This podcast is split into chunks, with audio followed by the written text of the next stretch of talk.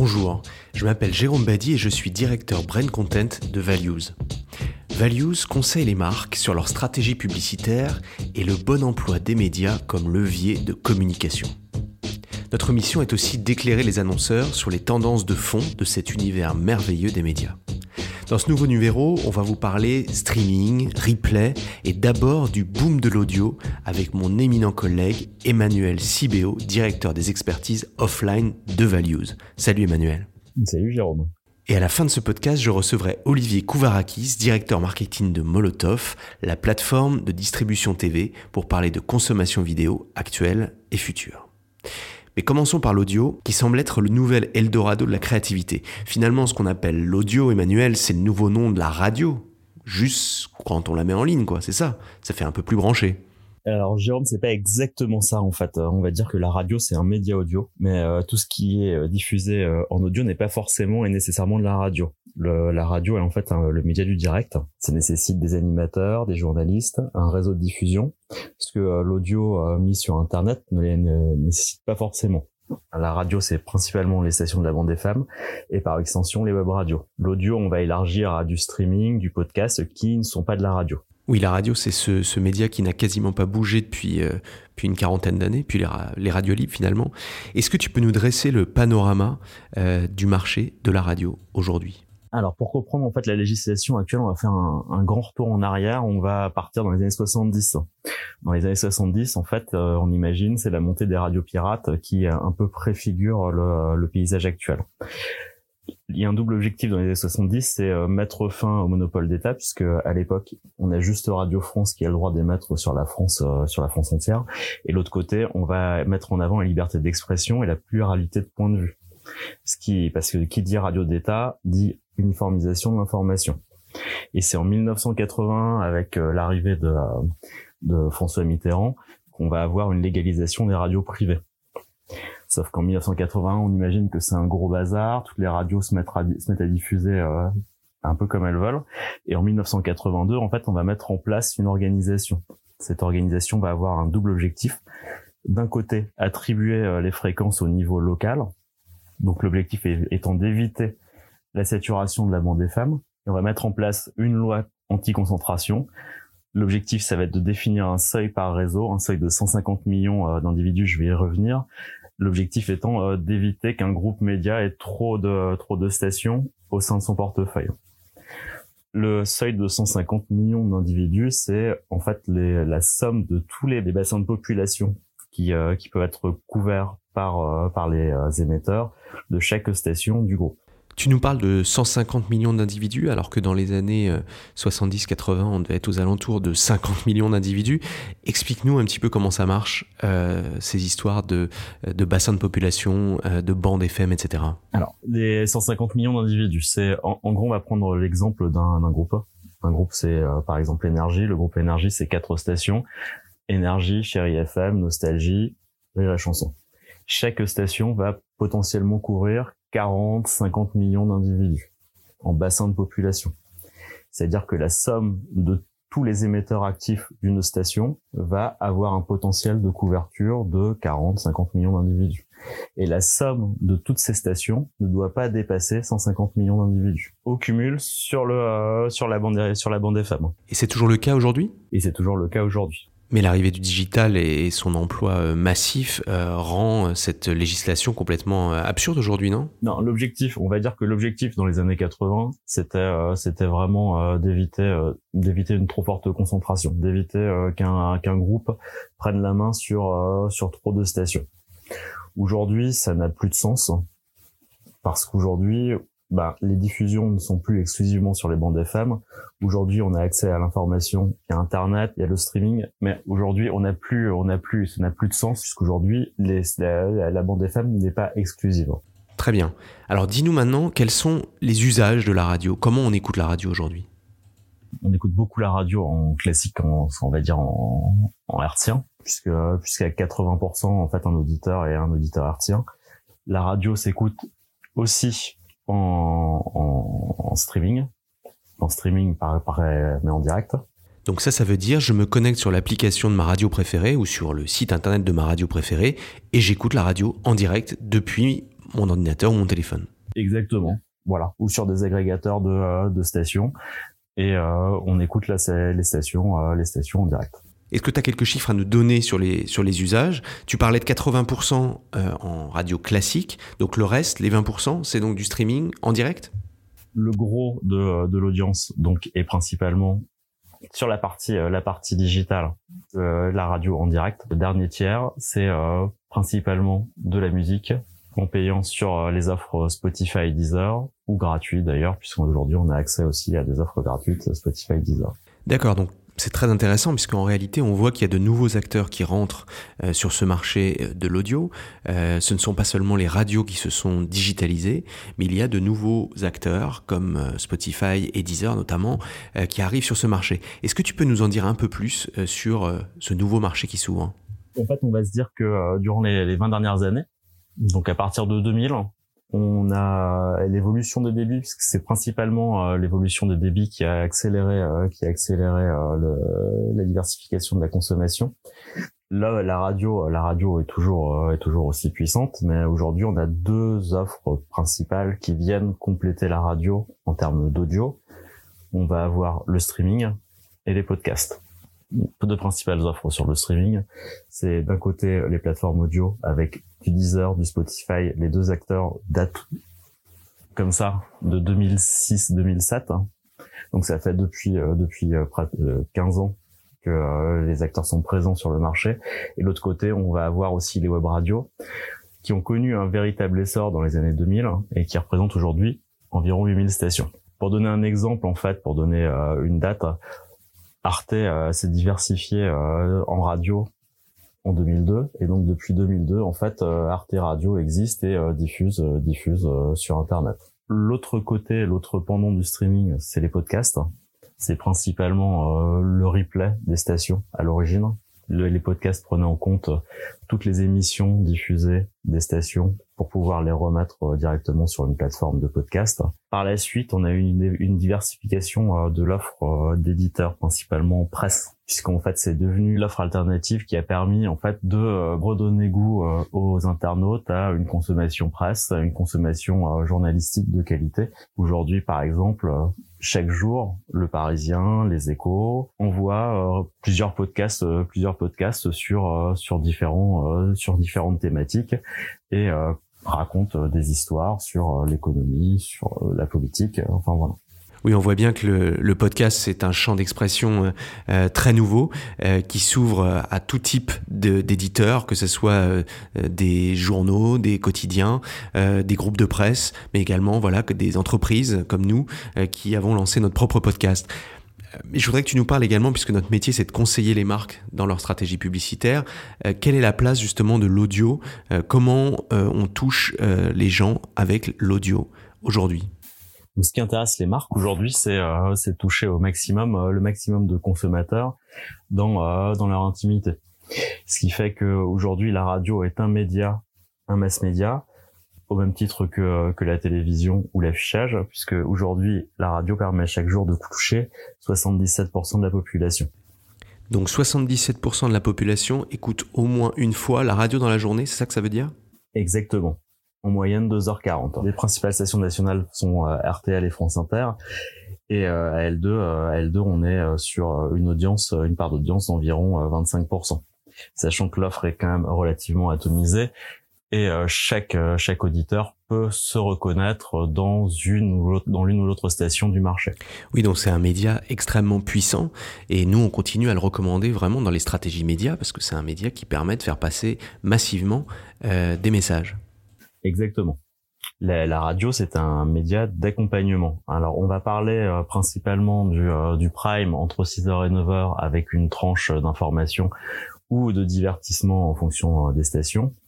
Mais après, il ne faut pas oublier que euh, la radio, euh, en fait, diffuse tout au long de la journée et euh, jusqu'à 19h, 20h, on a encore des audiences assez satisfaisantes. Après 20h, en fait, ce qui va se passer, c'est qu'il va y avoir un switch avec la télévision, et donc petit à petit, en fait, l'audience de la radio va être de plus en plus intime.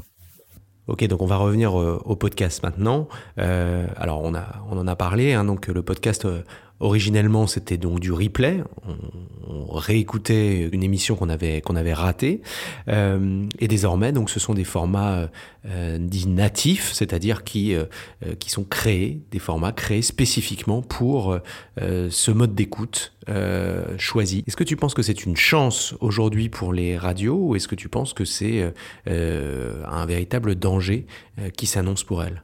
Je, je, pense que euh, si la radio, si les éditeurs de radio aujourd'hui euh, prennent, euh, enfin, produisent réellement des podcasts, ça ne va pas devenir une menace, ça va plutôt être une opportunité. Ce qui s'est passé jusqu'à présent, c'est que euh, la radio et les éditeurs ont laissé le champ libre à plein d'éditeurs externes de la presse ou même des éditeurs comme toi et moi qui se disent tiens, je vais faire un, un podcast ça, c'est une vraie menace dans le sens où euh, ben, euh, la durée d'écoute euh, d'un auditeur c'est est limitée par le temps. Et, et en gros, à partir du moment où on perd un auditeur qui écoute un podcast sur sur un autre network que une station de radio, aujourd'hui c'est un auditeur perdu. Oui, c'est intéressant ce que tu dis effectivement sur le, le temps, euh, le temps fini qui nous est qui nous est imparti dans une journée pour écouter euh, bah, la radio éventuellement en direct, mais également des formats de podcast, euh, que ce soit du replay ou des formats natifs. ça m'a d'ailleurs toujours amusé de voir que par exemple sur l'iPhone, il y avait une fonction pour accélérer euh, le temps, donc x1,5 ou x2. Donc on peut écouter euh, plus rapidement les, les podcasts, voilà, pour essayer d'en mettre davantage. On n'a pas encore inventé ça sur, euh, sur l'image. On demandera à notre ami de Molotov tout à l'heure. En tout cas, maintenant, il faut se poser la question de savoir comment les marques, notamment, peuvent être intéressées par ces formats, ces formats de podcast tu peux nous dire un mot sur le profil type de l'auditeur de podcast? On est, euh, en fait, on est sur euh, sur les euh, des audiences qui sont relativement jeunes, puisqu'on est principalement sur du moins de 35 ans et sur des audiences CSP+. En fait, c'est les audiences qui petit à petit sont en train de disparaître de la bande FM classique pour se tourner vers des audiences un peu un peu plus, enfin sur des consommations un peu plus un peu plus choisies on, on, va en fait c'est euh, c'est un peu deux euh, deux façons euh, de d'appréhender l'audio. C'est d'un côté on a la radio qui est un flux linéaire classique sur lequel on va plutôt subir l'information. On va subir les on va subir le flux. L'autre côté l'autre côté en fait le podcast et tout toute la tout le streaming et toute la richesse du digital ça va être de choisir sa consommation donc d'un coup, euh, d'un coup, plutôt que euh, d'aller écouter euh, d'aller écouter une matinale complète de 6h à 9h, on va se dire je veux je vais écouter exclusivement une émission, une chronique sur cette thématique car ça m'intéresse. Et donc à partir de ce moment-là, je vais en fait choisir ces thématiques, les thématiques qui m'intéressent. Et un peu construire en fait ma grille de radio en fonction de mes préoccupations. Oui, c'est vrai que le podcast correspond tout à fait aux nouveaux usages euh, d'une génération qui ne consomme plus les médias en linéaire, en direct, euh, mais qui aime bien composer euh, ses propres programmes. Pour parler du podcast, il faut envisager également le modèle économique. Si on prend l'exemple de la radio, la radio est financée, la radio privée est financée par la publicité. Qu'est-ce qu'il en est des podcasts? Si tous les éditeurs, s'il y a une kyrielle d'éditeurs qui se mettent à, à créer des podcasts, voilà, comment tout ça va être financé? Bah, l'objectif est euh, de le financer par la publicité de la même façon, sauf qu'aujourd'hui on n'a pas de euh, cohérence, de cohérence tarifaire entre euh, les différents les différents supports. Aujourd'hui, en fait, chaque éditeur commercialise, pour simplifier, hein, chaque éditeur commercialise son podcast. Mais aujourd'hui, on n'a pas, on a quelques acteurs comme Soundcast qui permettent d'agréger un peu les audiences, mais aujourd'hui, on n'a pas forcément un grand agrégateur de contenu qui permet, enfin, un grand, agrégateur d'audience qui permet en fait d'acheter euh, quasiment l'intégralité euh, de l'offre, puisque l'offre est quand même très très riche. Si on intègre les, les radios, les éditeurs de presse, voir les chaînes de télé, puisqu'en fait LCI par exemple a une radio aussi, en fait on se retrouve avec beaucoup d'acteurs autour de la table et avec des petits petits potentiels, puisque à la, à la fin, en fait sur tous ces sujets, on est quand même sur des petits potentiels. Donc le seul moyen est aujourd'hui d'avoir vraiment une notion programmatique de, de l'achat pour avoir accès à l'intégralité de ce qui est commercialisable. Donc une approche programmatique, est-ce que tu peux nous expliquer exactement ce que c'est? La, la, solution actuelle qui existe, c'est plutôt d'aller négocier station à station, éditeur par éditeur pour avoir euh, tel podcast, tel euh, tel web radio.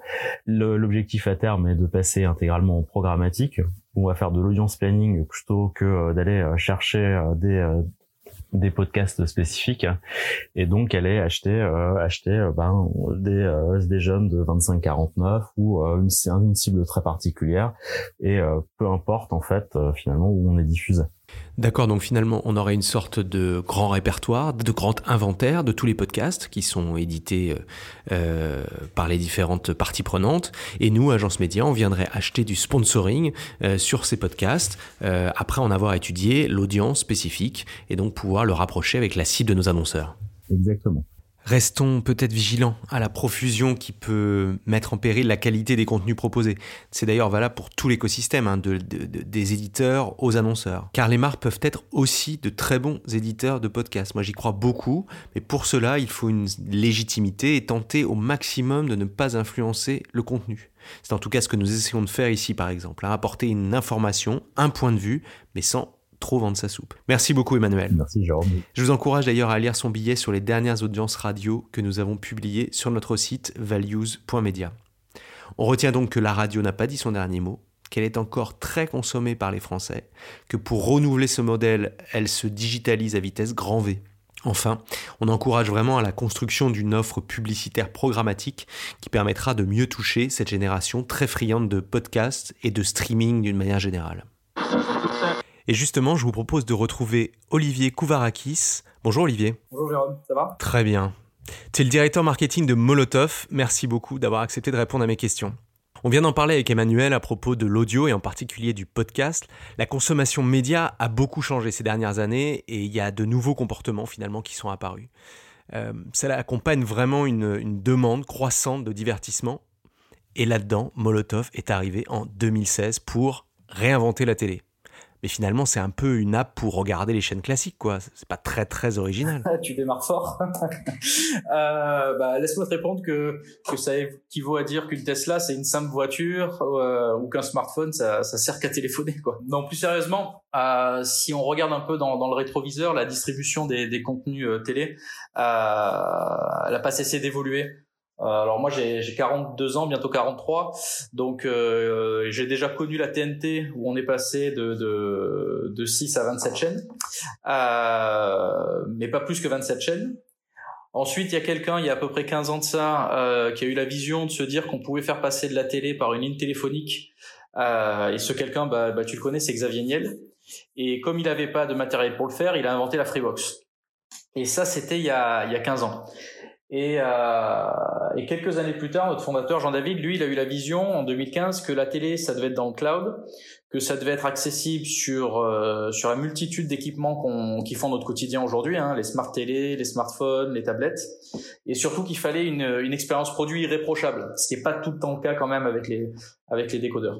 Et c'est comme ça qu'est né Molotov en fait. Donc du coup, si tu devais résumer les, les, les fonctions principales de ce qu'on trouve sur sur Molotov, ça serait quoi? Donc c'est on peut regarder en direct déjà la télé? Alors c'est tu as la télé en direct, tu as euh, les replays que certains appellent la, la, catch-up, euh, tu as surtout la, la, possibilité de le regarder sur tous tes équipements, donc euh, dans toutes les pièces, sur toutes les télés, sur euh, tous les téléphones, avec des fonctions un peu avancées, donc euh, plus besoin de chercher le programme, tu commences à regarder un programme sur une chaîne, si tu changes d'équipement, tu le reprends exactement là où tu l'as laissé. Et une des grosses innovations de, de, de Molotov, c'est on a été les premiers à, à lancer l'enregistrement dans le cloud. Euh, donc tu enregistres une fois pour toutes un, contenu et tu le retrouves partout. Donc ça, ça fait vraiment partie des, euh, des grosses innovations de Molotov. D'accord, donc on appelle ça, c'est le over the top, c'est-à-dire ça passe pas par les box en réalité. Ça passe pas par les box. Euh, du coup, tu, tu, tu, me tends une perche, mais effectivement sur une smart télé, bah, comme t'as plus besoin de box, t'as plus de fil, T'as qu'une seule télécommande euh, et donc tu peux vraiment profiter d'une jolie télé dans ton salon sans avoir à chercher euh, la prise TNT ou la prise fibre. Très bien, très très bien. On va faire ça alors. Bon, pour élargir un petit peu, euh, qui dit nouveaux usages, nouveaux comportements, ni dit euh, plein de données, de nouvelles données. Est-ce que tu peux, est-ce que tu peux nous éclairer un peu et nous dire, euh, voilà, comment les Français consomment le, les vidéos d'une manière générale, les contenus vidéo au sens large? Très très largement, ce qu'on peut dire, mais je pense que les auditeurs le, savent déjà, c'est que ça fait plusieurs années que la consommation de contenu vidéo a explosé. Euh, elle a explosé pour beaucoup sur l'impulsion des, des, plateformes de, de, SVOD. Donc, pour citer la plus grosse, il y a, il y a Netflix, mais il y a, du Amazon Prime aussi, plus récemment Disney. Euh, et aussi les plateformes sociales, donc les réseaux sociaux où il y a énormément de vidéos qui, euh, qui tournent. Quoi. Euh, donc c'est de là que vient l'explosion. Par contre, ce qui est intéressant de, de remarquer, c'est que la télé, je parle là du, du post-télé, euh, reste prédominant dans le temps de visionnage. Et, et de loin, parce que c'est là qu'on va regarder euh, plus de 3h30 par jour euh, des films, des séries, des émissions, des documentaires. Quoi. Euh, donc ça, ça, ça bouge pas trop. Et je pense qu'il y a un vrai combat de, de, ces plateformes pour justement accéder à, à la télé, qui est l'écran roi, euh, pour regarder pour regarder les programmes. Ce qui est intéressant aussi, c'est on a beaucoup parlé de de la menace de ces plateformes sur les, les chaînes traditionnelles. Et on voit en ce moment, donc vraiment en période de crise, que c'est vers ces chaînes-là que se redirige l'audience et quand on regarde les pics d'audience actuels, ils sont tous sur ces chaînes-là. Donc c'est quand même des, des, comportements assez intéressants à, constater. Oui, c'est vrai. Et puis c'est quand même le, modèle du, du, gratuit aussi, tout ça, hein, les, les, chaînes, les chaînes historiques. Mais comme tu, tu le citais également, euh, on voit quand même de nouveaux acteurs quasiment un tous les mois. Et là, le, mois dernier ou ce mois-ci, je sais plus, c'est Disney, Disney Plus qui arrive euh, à grand renfort de publicité justement. Euh, et finalement, est-ce que c'est ça, alors autre question un peu provocante, mais c'est, est-ce que c'est ça la réponse au, piratage qui, qui, dont tout le monde parlait il y a quelques années, dont on parle plus beaucoup d'ailleurs, euh, et on, agglomère les offres et on a des factures de, de, télé de plus en plus élevées. Alors il y, a, il y, a, deux questions dans tes questions. La première c'est euh, est-ce que c'est la fin du modèle gratuit? Donc euh, bah là, je te répondrai non, parce que Molotov, euh, Molotov c'est gratuit, donc le gratuit n'est pas mort. Et euh, en l'occurrence chez nous, les chaînes nationales, les fonctions telles que le start over, enfin tout ça c'est c'est tout ça c'est gratuit. Après, on peut toujours souscrire à du contenu payant. C'est un autre modèle. C'est un modèle qui existe depuis depuis très très très longtemps. les chaînes à abonnement payantes, l'achat à la VOD à l'acte. Et donc ça, c'est c'est toujours possible. sur ton autre question qui est liée un peu au piratage euh, et à l'augmentation de la, la, la facture. Euh, je pense que ce qu'on voit aujourd'hui, c'est euh, c'est un besoin de qualité et un besoin de qualité d'expérience. C'est ça qui va éradiquer le, le, le, piratage. Et effectivement, ça donne lieu à une multiplication d'acteurs qui se lancent sur ce chemin-là, avec euh, beaucoup de contenu, beaucoup d'offres. Et ça, euh, ça a une tendance à euh, perdre un peu l'utilisateur et ça crée une place, j'allais dire quasiment incontournable, d'agrégateur aujourd'hui et encore plus fortement demain, où l'utilisateur va se retrouver, va retrouver les contenus qu'il souhaite et où il sera plus perdu dans la multitude d'offres. D'accord, mais alors alors effectivement, moi je suis très très sensible évidemment de par euh, mon travail à la question des contenus. Euh, tu parles d'agrégateur. Alors c'est quoi la différence entre un agrégateur et une plateforme? On a l'impression que c'est pas euh, euh voilà c'est pas bien trié, on va dire. Est-ce que c'est une façon d'éditorialiser, d'essayer de réfléchir les contenus par thématique? Comment tu vois les choses? Alors l'agrégateur, c'est euh, effectivement deux choses. La, la première, c'est euh, de retrouver euh, les contenus, les offres au même endroit. Donc euh, si je prends un exemple euh, pour citer Molotov, bah, typiquement sur Molotov aujourd'hui, tu peux retrouver les contenus de OCS, Orange Ciné Série. parmi les, les, plus connus pour, pour situer aux, aux, éditeurs, on a Game of Thrones, Handmaid's Tale. Donc tout ça, typiquement, c'est OCS qui, qui, qui, le détient et c'est distribué sur la plateforme Molotov. On retrouve aussi Ciné+. Donc, être agrégateur, c'est héberger à un même endroit euh, des contenus qui peuvent exister sur des plateformes euh, tierces. L'avantage d'avoir tout au même endroit, bah, il, est, il est quasiment trivial. Hein. C'est que j'ai plus besoin de souscrire à plusieurs endroits, j'ai plus besoin d'avoir plusieurs factures euh, et j'ai plus besoin d'ouvrir plusieurs apps. Donc ça, c'est le premier euh, des bénéfices d'un agrégateur. Et euh, ça impose effectivement de classer, d'éditorialiser les, les, les, contenus et, euh, et donc de, de, de, de, les organiser. Le pari chez Molotov, c'est qu'on croit beaucoup à l'éditorialisation plus qu'à l'intelligence artificielle ou aux recommandations, euh, qui sont parfois froide, pour pas dire assez souvent erronée ou enfermante, on va dire. et donc, on mise beaucoup sur l'éditorialisation pour classer les contenus. Alors, à titre d'exemple, on, a une classification où on peut retrouver tous les documentaires. Mais on va plus loin. Si on aime les documentaires euh, historiques, voire même sur un pan de l'histoire, on peut aller chercher avec cette finesse et cette granularité. Ouais, ça c'est vraiment super intéressant de pouvoir euh, pouvoir euh, proposer des contenus euh, qui soient pas justement euh, poussés par l'intelligence artificielle effectivement qui est très très enfermante. Et finalement on se rend compte qu'on regarde tout le temps la même chose parce qu'on nous pose toujours les on nous pousse toujours les mêmes contenus en effet. Peut-être une dernière question et là c'est un peu par le prisme de l'agence média que je, que je te la pose. Vous avez une, une audience très forte vous avez donc 10 millions d'utilisateurs aujourd'hui. C'est vraiment un trésor de guerre, c'est une, communauté. Euh, qu'est-ce que vous en faites de cette communauté? Est-ce que vous allez lui proposer des services euh, différents, différents des autres? Euh, Et voilà, qu'est-ce que tu peux nous donner? Est-ce que tu as un scoop à nous, partager? Alors c'est un, scoop, ça, date d'il n'y a, pas, il a pas très longtemps, on l'a lancé hier, mais effectivement dans, le contexte de, confinement qu'on vit euh, aujourd'hui, euh, on s'est mobilisé pour euh, contribuer à la continuité euh, pédagogique des élèves. Donc on a lancé hier une initiative qui s'appelle Molotov pour l'école, et euh, Molotov pour l'école, ça couvre l'ensemble du cursus scolaire de la maternelle jusqu'au lycée avec euh, deux grandes thématiques. Euh, D'abord des émissions en lien avec les programmes scolaires. Donc on a justement, on en parlait, éditorialisé tout le contenu qui avait trait euh, au programme scolaire. Et on a un deuxième volet, on a un, partenariat avec une startup qui s'appelle School Move, euh, où on met à disposition gratuitement 1000 cours euh, pour toutes les classes de sixième à la terminale. Donc c'est ce type d'initiative qu'on qu prend et d'innovation qu'on fait pour euh, servir notre communauté de 10 millions d'utilisateurs. Eh ben merci beaucoup Olivier, c'est très clair et merci pour euh, cette, euh, cette info. Euh, moi j'aime beaucoup la verticale documentaire qui s'appelle Spicy, voilà, j'encourage tout le monde à aller voir de quoi il s'agit. Merci beaucoup Olivier. Merci à toi. Et à bientôt pour un nouveau podcast. Ciao.